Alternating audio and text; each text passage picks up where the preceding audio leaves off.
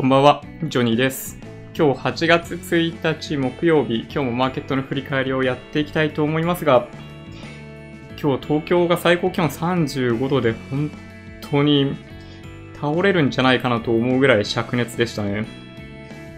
ちょっと今日用があって横浜まで行ったんですけど、もう湿度も高くって、なんか連日熱中症ですごい多くの方、救急車で搬送されてるようなんですけど、もうね、本当に危ない。はい。ちょっとじゃあ、いつものように、1個ニュースを取り上げて、それから、マーケットの振り返りについて話していきたいと思います。最初にお話しするのが、振り返りの前にお届けするのが、au のプランですね。これ、 Engadget Japan というか、まあ、いろんなところに出てるんですけど、au が4年縛り廃止アップグレードプログラム EX 提供終了とあります。まあ、これだけじゃないんですけど、まあ、このプランのことをもともとご存知の方もいるし、そうでない方もいらっしゃると思うんですが、ちょっとだけ読んでみるとですね、KDDI は4年縛りと揶揄されたアップグレードプログラム EX の新規受付を9月30日に終了します。なお、現在利用中のユーザーは新規受付終了後も継続して利用できます。アップグレードプログラム EX は端末を48回カップで購入し、購入から25ヶ月目以降に同じ au に新機種変更した場合に、端末の返却を条件に以降の残債を免除するプラン。iPhone のような高額機種を最大半額で購入できることから、スマホの端末端末代高騰を救済する側面もありました。ちょっとこの辺だいぶ疑問ですよね。一方、残債免除の条件として同じ au 端末への機種変更を求めていることから、長期にわたりユーザーを au に拘束する4年縛りとして総務省が問題視。また、当初は条件にアップグレードプログラム EX への再加入が加えられていて、加えられていたことから、4年縛りをループされる事実上の永年縛りとの批判もありました。というような、そうですね、僕の目線からすると結構悪質なプランだったと思います。これ、あの、半分負担してくれるっていう風な考え方もあるかもしれないんですけど、そう、ここにね、書いてある通りで、端末の返却を条件になんですよね。これだから、例えばこの約20、違うな、2年間後 ?2 年後に端末を返却する代わりに、まあ、半分持ってもらえる。まあ、だから、どっちかっていうと、買った時の、買った時の、その端末の代金の半分の金額で、最後買い取ってもらうっていう、まあ、プランなんですよ。簡単に言うと。だから、まあこれね、記事の書き方も、まあこれまでのこの KDDI のプランの説明もそうなんですけど、そこがどっちかっていうと問題だと僕は思うんですけどね。これはめちゃめちゃ誤解を生むというか、あたかも半額で買えるかのような説明じゃないですか。だけど実際にはその端末返しちゃうわけだし。だって僕もそうですけど、今 iPhone X を使ってますけど、その前の端末は、10買った直後に買い取ってもらってるんですね。で、その時の価格って、本当にね、まあ、状態にもよるんですけど、まあ僕は、あの、ビッグ、ビッグというか半分ソフマップなんですけど、に買い取ってもらったケースで、確かね、6万円超えてたと思うんですよね。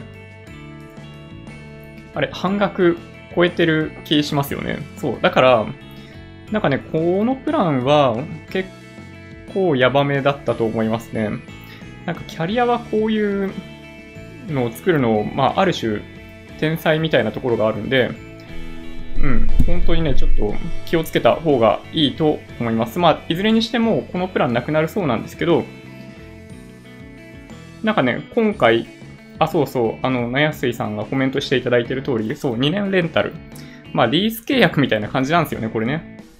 はい。10月から楽天が MNO として、あの、キャリアへの参入を果たすというところから、まあ、どうも au も新しいプランっていうのを考えるみたいなことを今日別のニュースかな？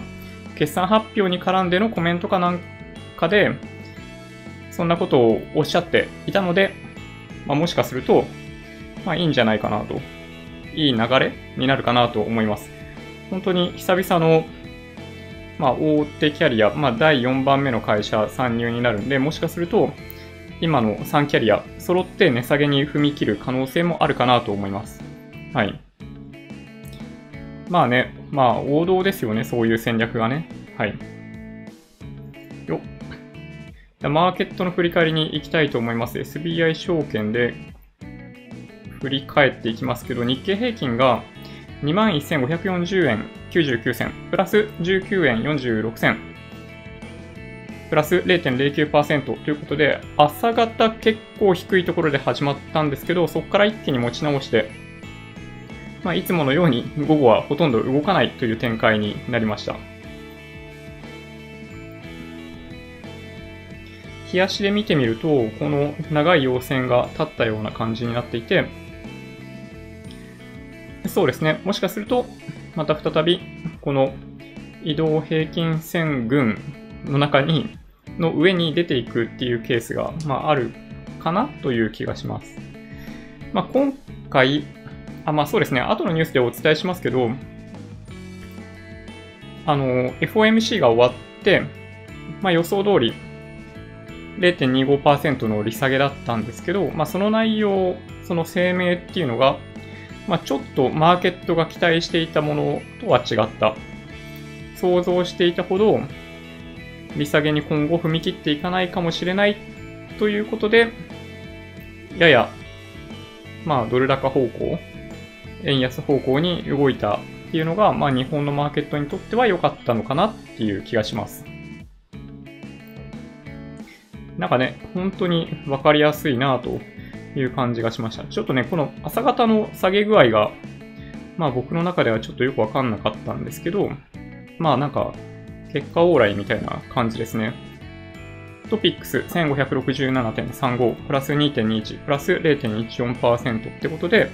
もうね、ほぼ同じですね。日中の動きにしても、この日足のチャートにしてもほとんど同じ。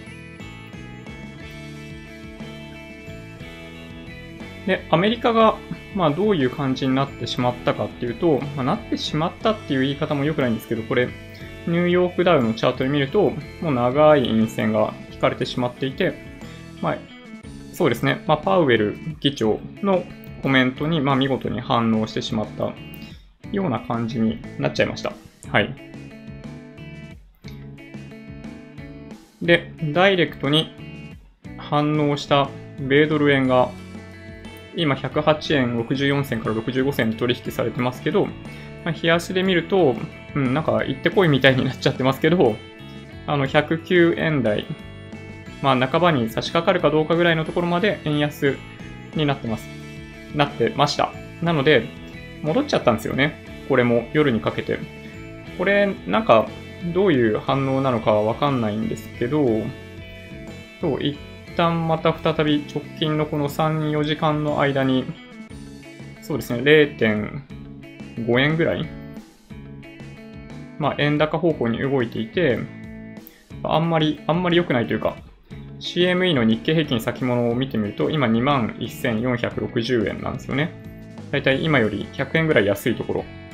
で推移してます。はい。まあちょっとまあバランスを取りに行ってるだけかなという気はします。はい。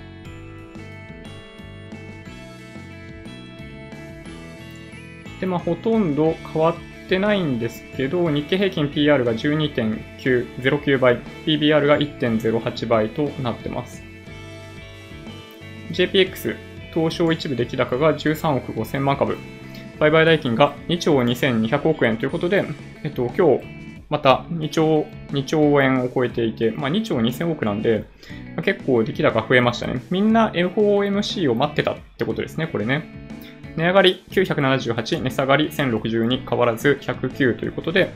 まあ、やや値下がりの方が多いという相場になってます。新高値銘柄数が54、新安値銘柄数が90。そう。まあ、朝方低いところから始まってるんで、まあ、安値をつけた銘柄が多いんだろうなっていう感じですね。トレーダーズウェブ、新高値、新安値銘柄銘柄の業種別動向を見ていくと、そうですね、いつも同じですけど、情報通信が結構多く出てますね。情報通信、電気機器。で、この前もお話ししましたけど、NEC はまた上がってますね。安い方だとどうですかね。どうかなうーん、そうですね。ややバラバラに入っている感じがする。みんなの仮想通貨、1ビットコインが108万6695円になっていて、まあ、ちょっと上げてますね、気がつけば。これ日中の動きですけど、そんなに値幅はないですね。110万円超えたタイミングもあったみたいですけど、なんか戻り売りみたいな感じになっちゃってますね。日足で見てみると、この長い75日移動平均線の上に昨日出てきて、またその水準でちょっと揉み合っているような感じですね。まあ、この高いところで買った人結構いると思うんで、まあ、そこを消化するのにもうちょっと時間かかるのかなっていう気がします。で、いくつかニュースを取り上げていきたいと思うんですが、先ほどお話ししていた FOMC というか、まあ、FRB、パウエル議長のコメントとかに関するものですね。NHK ニュースウェブで FRB、パウエル議長、次の利下げに慎重姿勢、大統領は早速圧力ということで、はい。うん。まあ、トランプさんは、なんで0.25しか下げねえんだよ、みたいな、まあ、感じでしたね。で、一応ね、まあ、FRB とは、FRB としては、まあ、0.5下げるわけにはいかないんだけど、0.25だけじゃないプラスアルファのことは一応やってるんですよね。ちょっと読んでおくと、FRB は景気の減速を防ぐため、およそ10年半ぶりの利下げを決めましたが、パウエル議長はさらなる利下げには慎重な姿勢を示しました。これに対してトランプ大統領はがっかりしたと述べ、早速圧力を強めていて、FRB は難しい対応を迫られそうです。ということで、もう完全なる板挟み状態ですね。なんかね、パウエルさん本当に0.5下げてもいいと思っていたとしても、なんか、それで本当に下げたら、なんだろうな、まあ大統領の圧力に屈したかのような印象を与えてしまうんで、なんかね、なおさらトランプさんが求めるような行動を取れないんだと思うんですよね。まあ、行動を取ったら取ったで、今度は、あの、マーケットに、まあ、その後、繰り返し強い利下げを継続的に求められるみたいなことにもなりかねないので、まあ、今回の結論っていうのは妥当じゃないかなと僕は思いますけどね。で、2008年以来、約10年半ぶりということで、そう、あの、リーマンショックを一度思い返してみると、そう、2007年のところから、まあ、5%を超える金利だったところから、まあ、ほぼゼロ金利のところまで一気に、まあ、2年ぐらいかけて落ちてたんですよね。なんかね、懐かしい感じがします。で、まあ、そっから、まあ、物価の安定、雇用の最大化みたいなのが FRB は、まあ、ミッションになるわけですけど、まあ、それに対応するように、ちょこっとずつ、まあ、利上げのペースっていうのを作ってきたっていうのが、まあ、今年、今年？去年までっていう感じですね。で、まあ、ついに利下げになっちゃったんですけど、まあ、なっちゃった。まあね、難しいんですけどね、なんかね。まあ、昔みたいに、まあ、利下げをしたからといって、まあ、資金がマーケットに溢れ出てきて、物価が上がるかというと、まあ、そんなこともなかったりするんで、まあ、悩ましいところですけどね。前回かなんかのコメントでもそうでしたけど、そう。なんか物価って、もう今の段階では、まあ上がんなくなってきてるよねっていうのを、まあコメントでも言ってましたよね。なので、まあ物、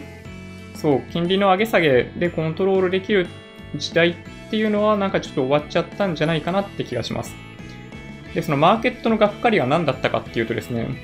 もともと期待していたのは、まあ、今回、今回は0.25でもいいと思っていて、思ってたんだけど、まあ、次、9月とかのタイミングでもう1回0.25、まあ、利下げしてくれるんじゃないかというのがマーケットの期待でした。ただ、まあ、今回、パウエル議長のコメントを見ていくと、どっちかっていうと、今後、長期にわたる利下げの始まりではないよというコメント、まあ、あらかじめ釘を刺した感じですね。まあ、なので、まあ、ちょっとマーケットとしては、がっかり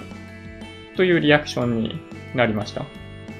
まあ、大体歴史的に見ると、ずっと長期にわたって一方向に行くんですよね。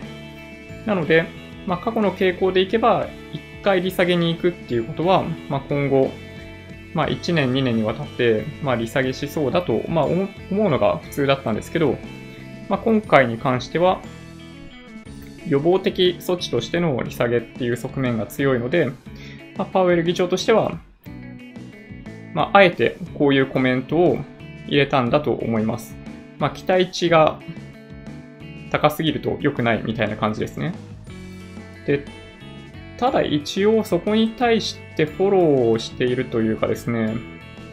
あこの記事には書いてないかな。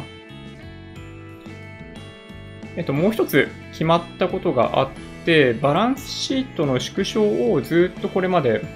FRB はやり続けてきていたわけですけど、まあ、それを、なんかもともとは10月末ぐらいまでに終了する予定でした。それをん？?7 月末か、なんか、もう間もなくか、かなんかで終了するみたいなのが、まあ、今回合わせて発表されていたので、まあ、一応、パウエルさんとしては、まあ、利下げだけじゃなく、一応、なんか打ち手は出したんだと思うんですけど、なんか、まあ、こんな感じに、まあ、なっちゃいました。まあ、なっちゃいましたというか、まあ、僕は正しい決断じゃないかなと思いますけどね。まあ、実際2人反対票を入れてる人もいて、その人たちは、まあ、金利を維持することに、あの、前向きだったそうです。なので、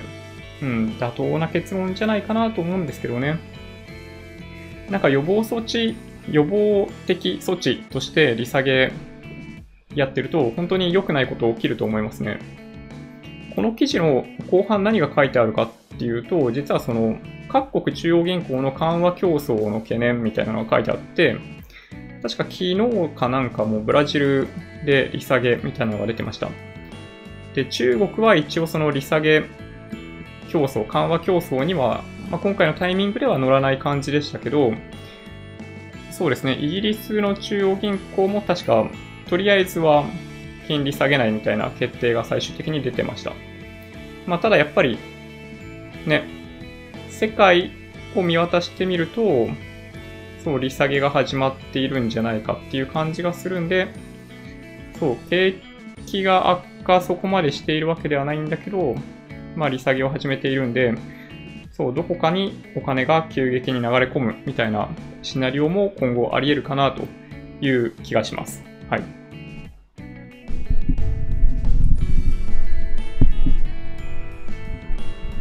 じゃあ、そしたらちょっと次行こうかな。ちょっとなんかマイクが倒れそうだな。ちょっと待ってください。よいしょ。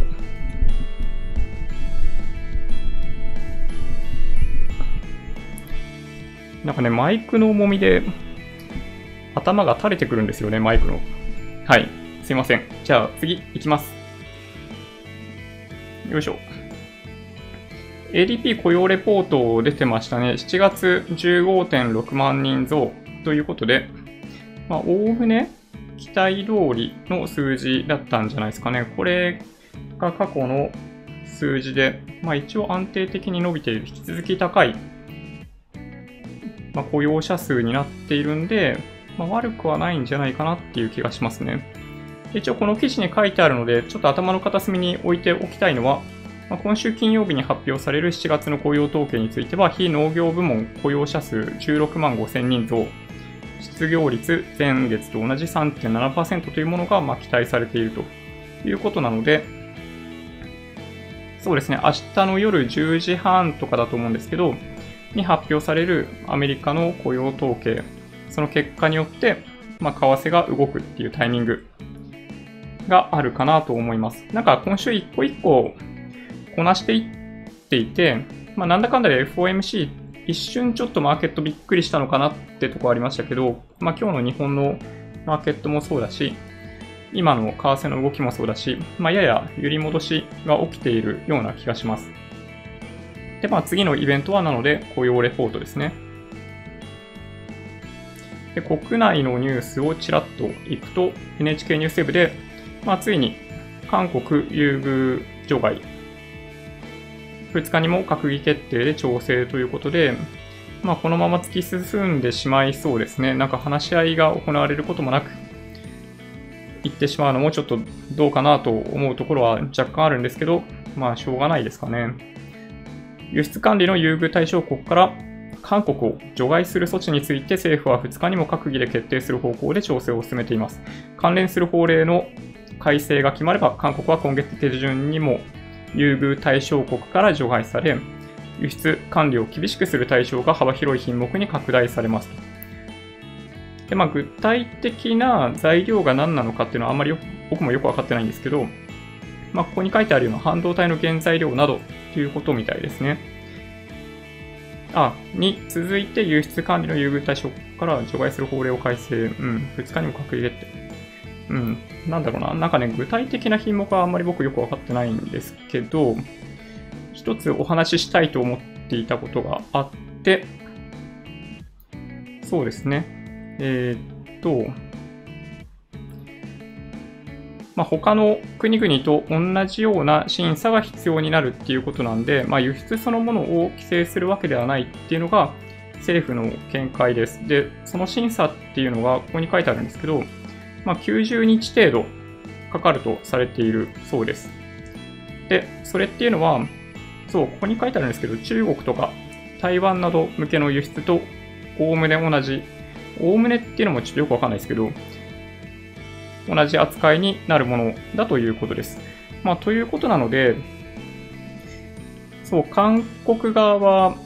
結構インパクトを、インパクトを受けるんじゃないかっていうコメントが出てるんですけど、なんかこういうのを見る限りでは、ね、そこまで大きくないんじゃないかなという気がするんですけどね。はい。ちょっとわかんないですね。なんかアメリカもこの日韓の今の問題に関しては、なんかちょっと、仲裁しようかな、どうしようかな、みたいな感じだったりもするようなんで、そうですね。うん、ちょっとこの問題長引きそうですよね。はい。で、次。そう。僕らの就職氷河期世代についてですね、NHK ニュースウェブで、就職氷河期世代の就労促進へ政府に支援推進室ということで、まあ、しばらく前、ここ3ヶ月半年ぐらいで結構こういうニュース出てきていて、あの、就職氷河期への対応を、まあ、一生懸命やろうよって話ですね。で、この問題っていうのは、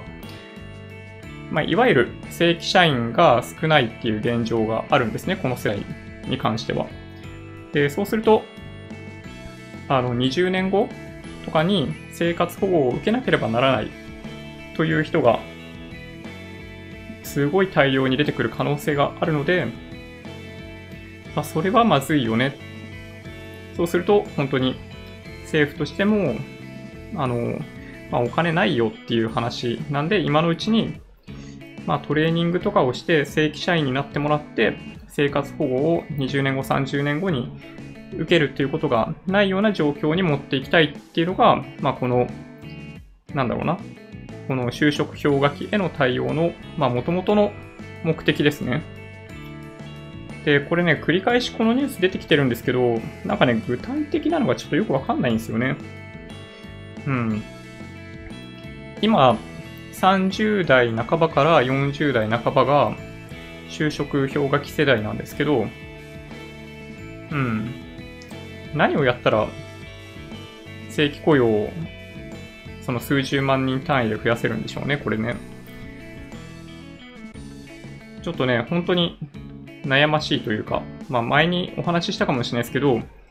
そう、なんかね、まあ僕今39ですけど、そう、もしこれが、ね、10年前だとしたら、まあ、30前後じゃないですか。まだね、リカバリ効いたと思うんですけどね、リカバリ効きにくい世代にもうすでに突入しちゃってる気がするんですよね。なんか、僕ももしかしたら次転職するとしたら最後の会社になるかもしれないってやっぱ思うぐらいなんで、そう、今から、なんかその、技能を身につけて、一生懸命頑張るっていうのも、なかなかね、体力的に厳しい年代に入ってきているんじゃないかなという気がしますけどね。まあ、ただ、はい。まあ、遅いからといって何もやらないと本当にまずいことになるんで、もうすぐにでもやってほしいと思ってます。で、次が、そう、かんぽ生命のお話。どうしてもこれ連日ニュースで取り上げざるを得ないんですけど、NHK ニュースセーブで、そう、この記事そのものは、まあ、およそ3000万件の契約すべてを対象に顧客に不利益がなかったか検証する方針を明らかにしたっていうことなんですけど、まあなんだろうな、まあダイレクトメールみたいなので問い合わせて何か、まあ、確認するみたいなぐらいなんだと思うんですけど、そうですね、あの、危機管理としては、あの、本当にまずい対応だと思います。局所的に対応して、なんとかなるだろうと思ってたんだけど、やっぱり次から次にいろんなニュースが出てきて、最終的には3000万件の全てに対して調査をしないといけないという状況になってしまったっていうのが、本当にまずいですね。うん。なんか、蓄字投入とか、なんかそういうなんか、リソースを何かの対応の時に割く場合って、なんかね、ちょこちょこやってると本当ダメなんですよね。なんか何かやるときには、もうこれでもかってぐらい一気に対応しないと、うん、いけないと思いますね。で、今日同時に1個出てきていたのが、そうですね、あのー、まあ、かんぽ生命の、まあ、社員がやったのかどうかよくわかんないですけど、まあ、誰が契約を取ったのかわかんないですけど、その、サインをまあ、偽造、偽造っていうのかな？まあ、簡単に言うと契約書を偽造して、その保険に強制的に入らせてしまうみたいな事象がどうもあるようなんですよね。これ今すごいニュースになってるんで、ちょっと調べてみていただくとわかるんですけど、なんか全然関係ないものにサインをする。ピピピピッとサインをしたら、なんかそれと同じサインを、なんか、偽造されるかなんかして、なんか保険の契約に利用されてしまうみたいなことが、どうもあったそうです。で、これは本当に、なんだろうな、犯罪ですね。一言で言うと。なので、なんか、この会社に対してどういうふうに対処すべきかっていうのを、ちょっと今までとは全然違う形でやらないといけないんじゃないかなっていう気がしますけどね。で、ここってなんだろうな、半分政府の持ち物みたいになってるじゃないですか。で、結局、その、株も、政府としても株売らないと、その資金手にすることができない。で、それ確かなんか復興かなんかに当てようとしてますよね。なので、そう、なんか政府としても、なんかな、困ったなーって思ってんじゃないかなっていうとこですね、これね。ただ、もう、これ信頼を再び勝ち得るだけのことができるかどうかって言われると、結構怪しいと思いますけどね。なんかそもそも、ね、保険屋さんが、なんだろうな、まあもともと郵便局の中にあった保険屋さんをこうやって民間みたいにして他の企業と戦わせるっていうこと自体が、まあ僕は不健全だと思いますけどね。はい。あ、そうですね。そうそう。なんだっけそう、なんかね、さっきの話、漢方生命の話の続きなんですけど、なんか認知症の人とかに対しての契約みたいなこともどうもあったとか、なんかそういう記事出てましたね。そう、これね、本当にひどい話だなと思ってて、まあ、先日、2000万円2000万円レポートあったじゃないですか、金融庁の。あそこの中で、本当にまさに、その認知症の方に対しての、認知症の方の資産をどうやって保全するかっていうことが問題定義されてるんですよね、大々的に。でそこではやっぱりその金融機関のなんかその倫理観みたいなものだったりっていうのがやっぱすごい重要で、やっぱその高齢者だったり、そういうしっかりとした一人で結論を出せないような方たちに対して、まあ、金融機関は食い物にするんではなく、ちゃんとその人たちの立場に立って商売ができるかどうかみたいなことも書いてあるんで、そう、なんか別の記事で出てましたけど、2000万円問題の金融庁のレポートは、やっぱり政府に正規に受け取ってもらった方がいいんじゃないかっていう話にちょっとずつなってるみたいですね。はい。でもね、ほんとそうなんですよね。これ、一個ね、そう。そうなんですよ。あの、なやすいさんのコメントにもある通りなんですけど、一個ね、聞いてみたいっす。他の保険屋さんこういうことやってないって言えますかっていう。これね、本当に言いたい。まあこれ別の動画でお話ししてますけど、やっぱね、保険屋さん信用できないんですよ、正直。うん。まあ、掛け捨て以外の保険っていうのは保険ではないので、あの、総論としてはね、僕入んない方がいいと思いますけどね。あ、違うな。ちょっとでもこのペースでいってると時間がかかりすぎるので、ちょっとはしょっていきましょうかね。消費増税に伴うポイント還元の話ですね。これ NHK ニュースウェブなんですけど、まあ、参入申請加盟点数、加盟点数、申請店舗は約10%ってことになっていて、とですね、あ書いてないな。上限はまあ、クレジットカードによるポイント還元の上限は1万5000ポイント分みたいな感じらしいですね。これ、ただね、消費者がどこまでメリットがあるかって言われると、ん、ちょっとね、厳しいんじゃないかなと思うんですよね。このポイント還元が受けられる店舗っていうのは、そう、ここにある通り、中小の店舗なんですよね。で、ここが結構悩ましいなと思っていて、まあ、ほとんどの人たちは、まあ、大規模な、大きい店舗から買う方が多いじゃないですか。なので、なかなかこのポイント還元っていうメリットを受けられない。で、まあ、傾向として、まあ、大きなロットで発注かけらんないところほど、どうしても高い値段になっちゃうんで、結局中小の店舗で買うと元々のベースが高い値段になる。で、まあそれでポイント還元が多いって言われても、うん、ちょっとどうかなっていう気がしますけどね。まあただ、まあいずれにしても、まあこういうポイント還元とかの施策っていうのがあったりするんで、まあ増税前に駆け込むっていうことをする必要は、まあほぼないと思いますね。なんか、定額で販売されている、例えばチケットみたいなものに関しては、増税前に買っとくと、まあ、お得かなって思えるとこありますけど、そう、ほとんどの日用品、日用品そもそも8%のままですもんね。そう、ほとんどね、メリットないんじゃないかなっていう気がします。まあ、必要な時に必要なだけ購入するっていうのが、まあ一番いいと僕は思いますけどね。はい。で、今日ついに発表されたセブンペイですね。あれ、マウスのカーソルがあった。そう、あっという間に9月末で終了という発表がありました。で、まあ、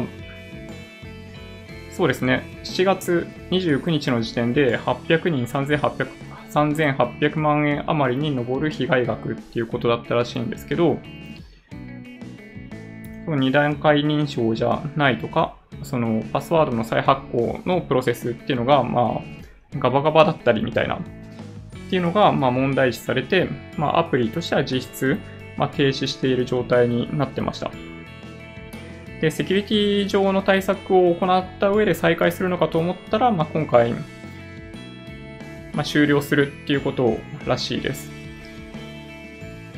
で、そう、一構疑問があって、7ID そもそもそこが脆弱だったんじゃないかなというイメージが僕にはあるんで、7Pay だけを終了するっていうことにどこまで意味があるのかっていうのは結構怪しい気がしますね。はい。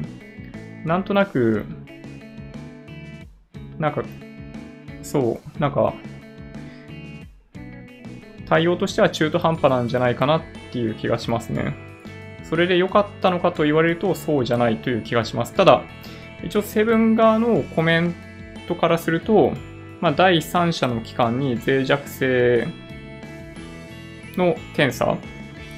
みたいなものは受けているそうです。で、まあそこで一応お墨付きをもらっているということなんで、まあ大丈夫らしいんですが、まあ先日パスワードの強制変更みたいなのもあったりしたじゃないですか。で、まあなんか念のため強制変更みたいな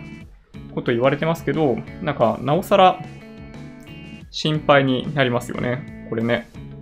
うん。で、あの、セブンのアプリの中に、僕、だから、一回チャージして、あの、残額入ったまんまになってるんですけど、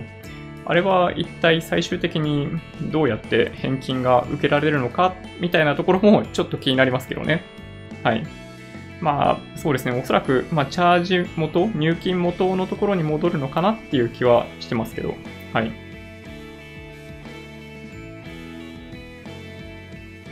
ああ、そうですね。これ、なやすいさんとカズさんのコメントの、そうですね。そう、7個。これ結構言われてましたよね。これ解約だとも言われていたぐらいだったんで、それが戻んないんだとしたら、ね、なんかひどい話だなって感じですよね。で、個別企業のニュース続きますけど、Apple 46月期決算はサービス部門が前年同期比13%増の1.24兆円。予想は下回る。ということになってます。まあ、もともとハードで荒稼ぎするアップルが、まあ、2年ぐらい、ここ2年ぐらいの間でサービスで稼いでいこうという意思がかなり伝わってきてましたよね。で、まあ、それで、なんか、雑誌とか本とかの、まあ、サブスクリプションサービスとか、まあ、映画もそうだし、まあ、Apple Music ももちろんそうですけど、まあ、そういう方向で行こうとしてるのかなっていうとこだったんですけど、一応その部門に関してはプラス13%っていうことになってました。はい。まあそうですね。ただ、まあ一応なんか今の段階でもしっかり iPad とか、まあその辺が売り上げがちゃんと出ているっていうことで、まあ伸びてるは伸びてるんですよね。まあただ、やっぱりなんだろうな、その製品の、いわゆるマーチャンダイズみたいなものがうまくいってるかどうかって言われると、まあちょっと疑問ですね。まあその最初にお話ししたそのサービス部門の売り上げっていうのも、まあ正直、あんまり魅力的には見えないですね。まあ、音楽であれば、まあ、この次にお話しする Spotify の方がやっぱりいけてる気がするし、動画であれば Netflix の方がいけてる気がする。はい。ちょっとね、Apple は、そう悩ましいなと思いますね。で、Spotify。これテッククランチですけど、有料会員数1.08億人。MAU、これはマンスリーアクティブユーザーって1ヶ月のうちにアプリを立ち上げる人の数ですけど、2.32億人。で、ユーザー当たり売上は減少ということになってます。で、これを受けて、まあ、Spotify すごい株価下げてましたね。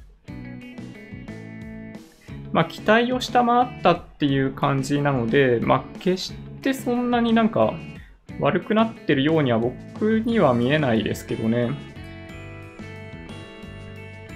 この予想、予想の850万人に対して下回ったっていうとこだけなんですよね。これチャートを見た方がいいと思うんですけど、この黒いラインがさっきお話しした MAU で232 million になってます。で、これちゃんとリニアに増えてるじゃないですか。これを見る限り。まあ、少なくともこの2年間に関しては。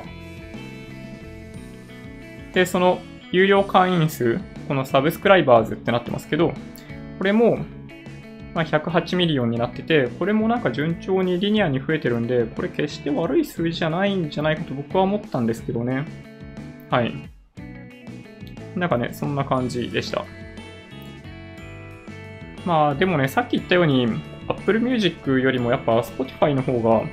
僕はいけてると思いますけどね、なんかプライプレイリストの豊富さとかを考えると、やっぱりこっちの方がいけてる。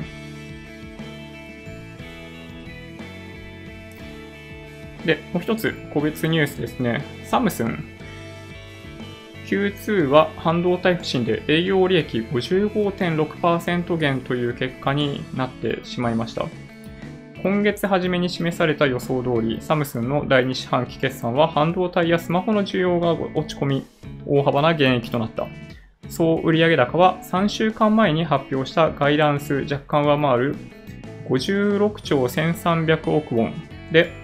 営業利益は前年同期比55.6%減の6兆6000億ウォンだった。まあ、ただ、そのね、6兆6000億ウォン、約6400 6040億円なので、そう、まあ、これまでが本当にものすごい営業利益を出していた。で、今でも6000億円の営業利益が出ているので、まあ、短期的にすぐ危ない状況になるかと言われるとそんなことはないと思うんですが、やっぱりこの55.6%減というのは結構インパクトがありますよね。で、一応なんかその日韓の貿易摩擦みたいなところも長期的な影響として、まあ彼らとしては準備をしているみたいなところもあるようなので、そうですね、ちょっと韓国経済が心配ですね。若者の失業率が結構高いなんて話もあるし、そうですね、今はなんか日韓問題とかがあったりするうちは、外に対して目を向けてるんでいいかもしれないですけど、一旦そっちが落ち着いちゃったりとかすると、みんな国内に目を向けて、今の経済状況みたいなのを、まあ、懸念し始める可能性っていうのがやっぱあるんじゃないかなと思いますけどね。ちょっとじゃあ、マーケットと関係ないニュースこれギズモードなんですけど、新ウルトラマン映画化に関するお知らせっていうのが実は出てました。まあこれね、まあここを見るのがいいのかどうかわかんないな。これ実際のこのサイトを見た方がいいですかね。よ最新情報、新ウルトラマン映画化に関するお知らせっていうのが今日出てました。この度、2021年公開予定、新ウルトラマンの制作が発表となりました。で、ここでのポイントはそうなんですよね。庵野秀明が新エヴァンゲリオン劇場版完成後に合流する予定ということで、まあかなり期待できるのかな？あの、まあシン・ゴジラの前例があるんで、まあちょっと過剰に期待しちゃうかもしれないですね。まあ、2週間前ぐらいに公開された、あの、天気の子も、ちょっと期待が大きすぎたとこあると思うんですよね。まあ、僕まだ見てないんで、あの、内容については見ないように、ネタバレっぽい記事は見ないようにしてるんですけど、そう、やっぱり、ね、あの時、あの辺？あの辺？当たり年でしたよね。そう、君の名は、シン・ゴジラなんか他あったっけな？うん、忘れちゃいましたけど。そう、でもね、ちょっとこれ期待したいなと思ってます。で、もう一個。これはすごい商品というか、まあ、梱包材じゃないかなという記事ですね。ギズモードなんですけど、3M が再発明した梱包材を半分に減らせるエアペエアパッキンというのが出ていて、まあ、このね、映像にある通りなんですけど、まあ、うまい感じにくっつく。今って段ボールとかで、あのメルカリとかで発送やってる方はわかると思うんですけど、段ボールと商品の間の干渉剤を詰める。で、動いたとき、動いたときに、まあ、中身が動かないようにするっていうのが、まあ、難しくって、意外と中に結構詰め込んであげないといけないんですよね。でね、この辺が結構大変だったんですけど、そこをやってね、パチッとくっついてくれると、もうそれだけで大丈夫みたいな感じだったりするんで、これはなかなかいいなと思いましたね。結構サイズ的に限界があるみたいな課題について、ちょっと後ろの方でも書いてありますけど、そうただね、こういう商品はなかなかすげえなと、はい、思いました。あ、そうですね。あの、カズさんコメントありがとうございます。この世界の片隅にも、あの年だったんですね。はい。なんか早いですね、そう考えるとね。一応なんかね、ニュースは大体こんな感じなんですけど、ちょっとね、あんまり、決算の大元の資料を見る方ではないんですけど、まあ、今日、今日見るっていう話ではなくて、追って、やっぱね、ちょっとどっかで見ておきたいなと思うことがあるんですよね。まあ、今日お話しした Apple と Spotify なんですけど、あの、IR が出ていて、で、今お話ししていたような、例えば、そうですね、Spotify の方がいいかな。まあ、プレスリリースがあって、IR が、まあ、出てるんですよね。こんな感じで、まあ、さっきお話ししていた MAU の話とか、まあ、そういった数字が、まあ、一通り出てます。まあ、これね、ちょっとやっぱり、英語なので、まあ、得意な方は大丈夫だと思うんですけど、僕とか読んでると、なんか体力的に蝕まれてしまうので、でまあ、それであんまり見るほどのエネルギーがないんですけど、まあ、中を見てみていくと、まあ、なかなかその地域別の数字とかも出てて、まあ、僕はね、面白いなと思いますけどね。はい。まあ、決算資料とか見慣れている方にとってはそんなに難しい数字じゃないと思います。はい。まあ、いわゆる普通の決算資料ですね。はい。そんな感じかな。ちょっとなんかね、時間あったらこういうのも見てみようかなって思ったりします。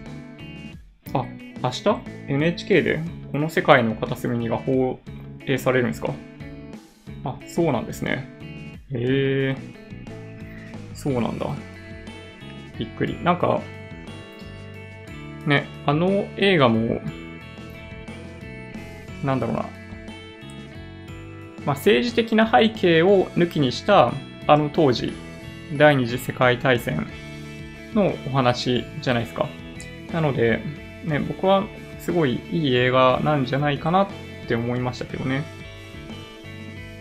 はい、そんな感じですかね。ちょっといただいたコメントの中で、ご質問があったらお答えしたいと思うんですが、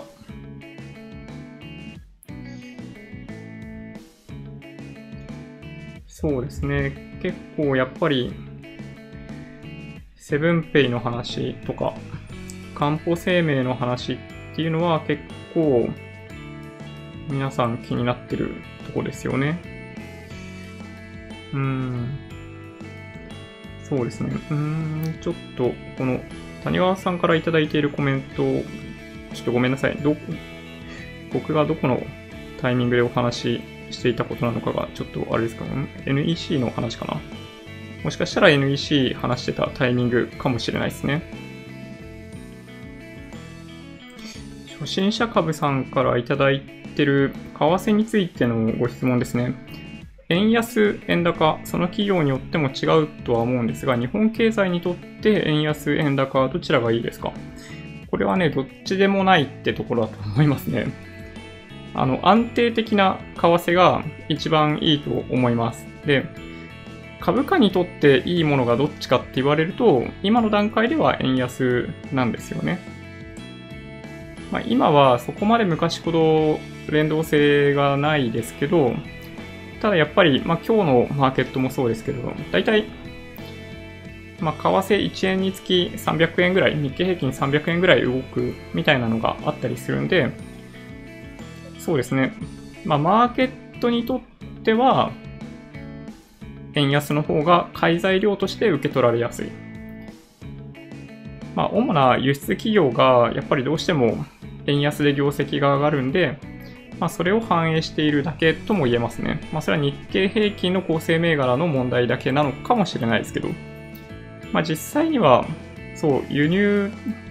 しているところへのインパクトとか、まあ、その輸出企業も最近はだいぶ、まあ地産地消ってわけじゃないですけど、その現地生産がだいぶ進んでるんで、為替に対しての体制は昔よりもはるかに高くなっている。で、2日前ぐらいにお届けしていた任天堂みたいなケースもあるんですけど、まあ、対ユーロ、対米ドルで、まあ、日本円が高くなっちゃうとどうしても業績ダイレクトに受けるみたいな企業も未だに、まあ、結構あるといえばあるんですけど、自動車メーカー、完成車メーカーとかは、まあ、最近ではそこまででもないって言われてますけどね。どうなんでしょうね。はい。そんな感じですかね。あ、ちょっと今日も、ランドグレン TD さん、これ見るために今日飲み会断ってきました。いやもうありがとうございます。あの、なんと言っていいかわかんないですけど、ありがとうございます。北海道、あ、広光奥さん、北海道35度ってすごいですね。そんな気温になるんですね、北海道ね。結構びっくり。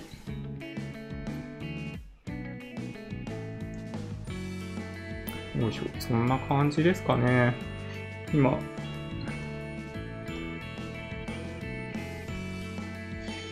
えー、っと、よいしょ。すでに始まって50分が経過してしまいました。そうですね。本当に今日暑かったんで、本当死ぬかと思いましたけど。はい。